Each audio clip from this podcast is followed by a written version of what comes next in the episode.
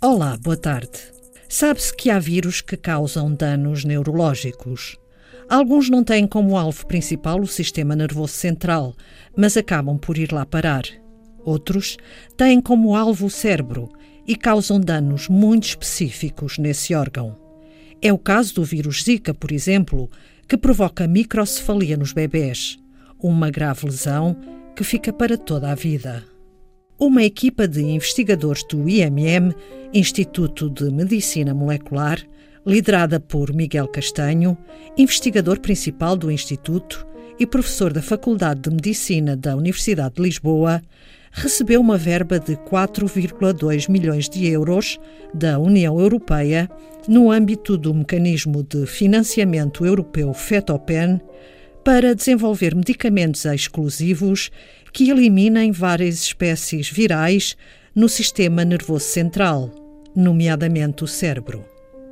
O projeto No Viruses to Brain acaba de incluir na sua lista o SARS-CoV-2, causador da Covid-19, depois de terem surgido casos de doentes que apresentavam perda de olfato e paladar.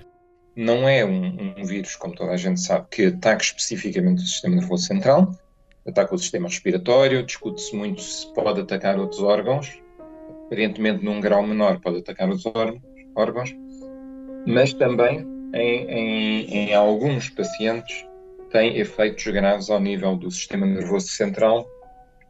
E isso já está estabelecido na literatura médica.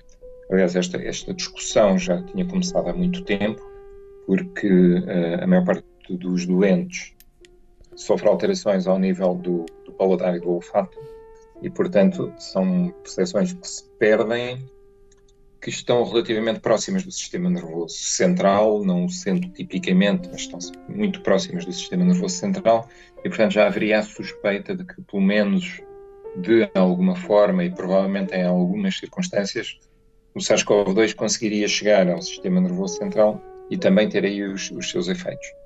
E mais recentemente foi já descrito um, um síndrome, que é o síndrome de Guillain-Barré, e que eh, sabe-se neste momento que em alguns pacientes uh, ocorre, e existem ainda vários outros casos de alguns distúrbios de manifestações neurológicas, e portanto faz todo o sentido que tudo aquilo que temos vindo a fazer para o vírus dengue, para o vírus Zika, ou para o HIV, que em alguns casos também chega ao sistema nervoso central e, e provoca danos neurológicos. Existe mesmo uma condição que é demência associada à, à SIDA, portanto, demência associada à ação do HIV.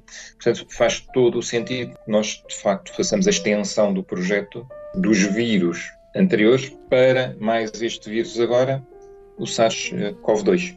Portanto, respondemos positivamente ao convite da, da União Europeia e já estamos a reprogramar o projeto de modo a acomodar esses estudos. A equipa, liderada por Miguel Castanho, começou a trabalhar em setembro. Já há uma série de moléculas que têm vindo a ser testadas. O que acontece? Nós agora, com o, o SARS-CoV-2 e usando amostras, portanto, o vírus isolado a, a partir de amostras de doentes portugueses, porque a Faculdade de Medicina e o Instituto de Medicina Molecular estão integrados no, Centro Académico eh, de Lisboa, Centro Académico Médico de Lisboa, que inclui também o Hospital de Santa Maria. Portanto, nós temos acesso agora a amostras de onde podemos isolar o vírus e temos a capacidade agora de eh, trabalhar sobre esse vírus, isto é, testar as moléculas que temos vindo a desenvolver sobre a ação e a capacidade infecciosa dos vírus. Portanto, neste momento estamos com a possibilidade de fazer testes experimentais efetivos com o vírus. Em termos de projeto, isto, uh, obviamente, obriga-nos a reprogramar o projeto. As várias fases têm que ser um pouco estendidas no tempo e o projeto tem que durar mais, porque os estudos com os outros vírus já vinham de trás, mas com este vírus começam agora.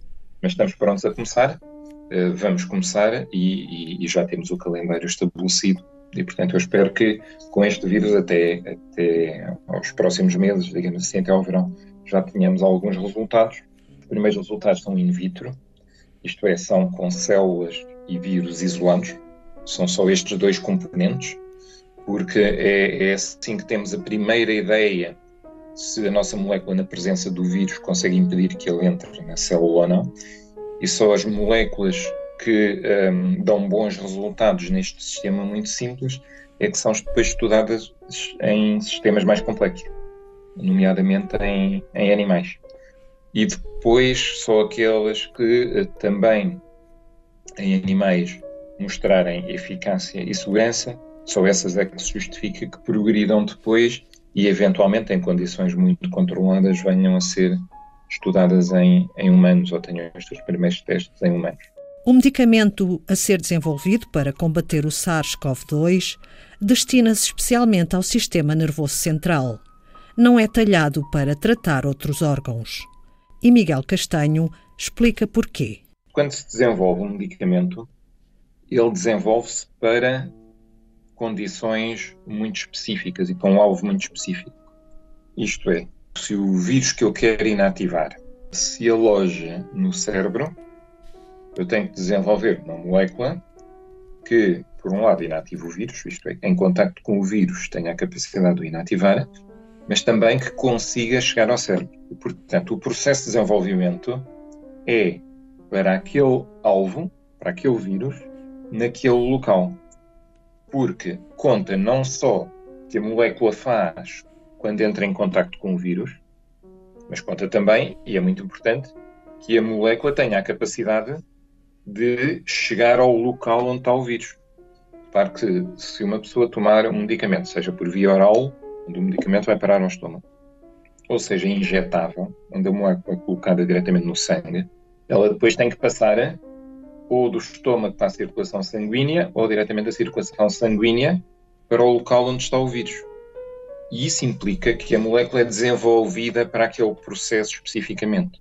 Portanto, quando eu estou a desenvolver uma molécula para chegar ao cérebro e inativar um vírus no cérebro, eu não sei exatamente se a molécula, chegando aos tecidos pulmonares, consegue entrar nas células do, do, tecido pulmonar ou consegue ter uma distribuição no tecido pulmonar que seja eficiente para a inativação de todos os vírus que ali estão. Isto é, quando eu faço o desenvolvimento para o cérebro, o que vai acontecer nos pulmões fica um pouco entregue a, ao acaso e à circunstância. No entanto, o que eu sei é que, por exemplo, os pulmões, o tecido as células estão muito mais expostas do que as células do cérebro. cérebro. Porque as células do cérebro são protegidas pela, por uma estrutura que se chama barreira hematoencefálica, que são as paredes das artérias que irrigam o cérebro, porque são muito, muito fechadas, muito blindadas. E, portanto, a passagem de moléculas do sangue para o cérebro, como o cérebro, como o cérebro é muito protegido, é, essa passagem é muito seletiva e é muito difícil. Portanto, eu, eu não sabendo exatamente que uma molécula desenvolvida para chegar ao cérebro, inativando o vírus no cérebro, também chega aos pulmões, eu diria que os pulmões são muito mais acessíveis do que o cérebro e não vejo razão nenhuma para que uma molécula que chega ao cérebro não consiga, pelo menos em algum grau, fazer a limpeza, entre aspas, dos, dos pulmões. Mas isto é jogar na plausibilidade, porque a validação e a certificação é feita para o cérebro. Agora, também sei que, provavelmente, se eu quiser, ao mesmo tempo, inativar os, os vírus que estão nos pulmões e os vírus que estão no cérebro, se eu tiver medicamentos para os pulmões e medicamentos para o cérebro, eu provavelmente posso fazer a administração dos dois. E não administro um só fármaco, administro uma mistura de fármacos. Isto é relativamente frequente quando, por exemplo, estão em causa eh, várias variantes do mesmo vírus, várias tipos do mesmo vírus. E se administram medicamentos que, na realidade, são misturas de fármacos para as várias estirpes do vírus. Isto do medicamento ter mais que um fármaco não é uma grande novidade. E provavelmente num caso desse tipo, o que uh, nós faríamos era a administração de dois fármacos ao mesmo tempo. Um cérebro e outro que está demonstrado os pulmões. Miguel Castanho, investigador principal do IMM, Instituto de Medicina Molecular, e professor da Faculdade de Medicina da Universidade de Lisboa, que lidera o projeto No Viruses to Brain, à procura de um medicamento para erradicar vírus no sistema nervoso central, nomeadamente no cérebro. Agora, incluiu na sua lista o vírus causador do Covid-19. Na próxima emissão, Miguel Castanho partilha connosco o seu ponto de vista sobre os trabalhos que estão a ser feitos pela comunidade científica internacional para descobrir um medicamento ou uma vacina contra o novo coronavírus.